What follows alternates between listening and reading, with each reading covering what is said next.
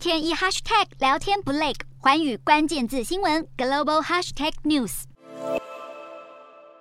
七月开始，中国多个城市爆发停贷潮，不满投入毕生积蓄的预售屋却沦为烂尾楼，让购屋民众集体拒缴房贷。而就怕风波如雪球般越滚越大，恐成引发社会动荡的不定时炸弹，让北京当局也不得不出手拆弹。其中，河南和安徽的村镇银行暴雷，不但存款不翼而飞，甚至传出存户维权，却反遭当局把健康码改为红色，等于限制了行动自由，让中国当局责成地方政府解决存户的需求，并且。启动了垫付计划，然而这只是冰山的一角。而当局最新喊出的口号是千方百计保交楼，除了表示对预售资金遭到挪用的违法违规行为会严肃查处，并且对相关的机构与人员追究责任，同时也推出了专项借款，只限用于已售出逾期或是难以交付的建案，并且要封闭运行，专款专用。二十二号，中国央行、人民银行再度出手，调降了金融机构用来参考定定实际利率的贷款市场报价利率 LPR，